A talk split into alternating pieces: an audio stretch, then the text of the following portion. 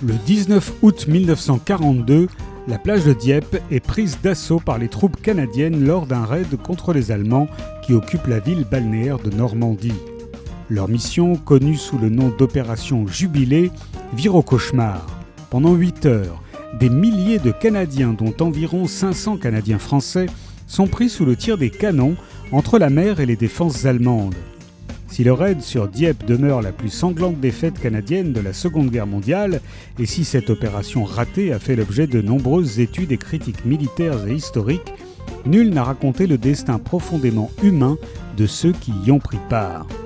C'est ce à quoi le livre Avant d'oublier se consacre.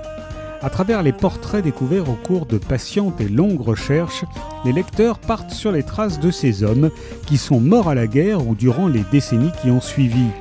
Ils nous ont quittés sans raconter leur vie, traumatisés dans leur chair et dans leur âme par ces huit heures vécues en enfer. Ils furent des acteurs majeurs et ignorés de l'histoire du Québec telle que nous le connaissons. Il fallait raconter leur histoire avant d'oublier. Avant d'oublier les Canadiens français à Dieppe de Nicolas Paquin est paru chez Hugo Doc.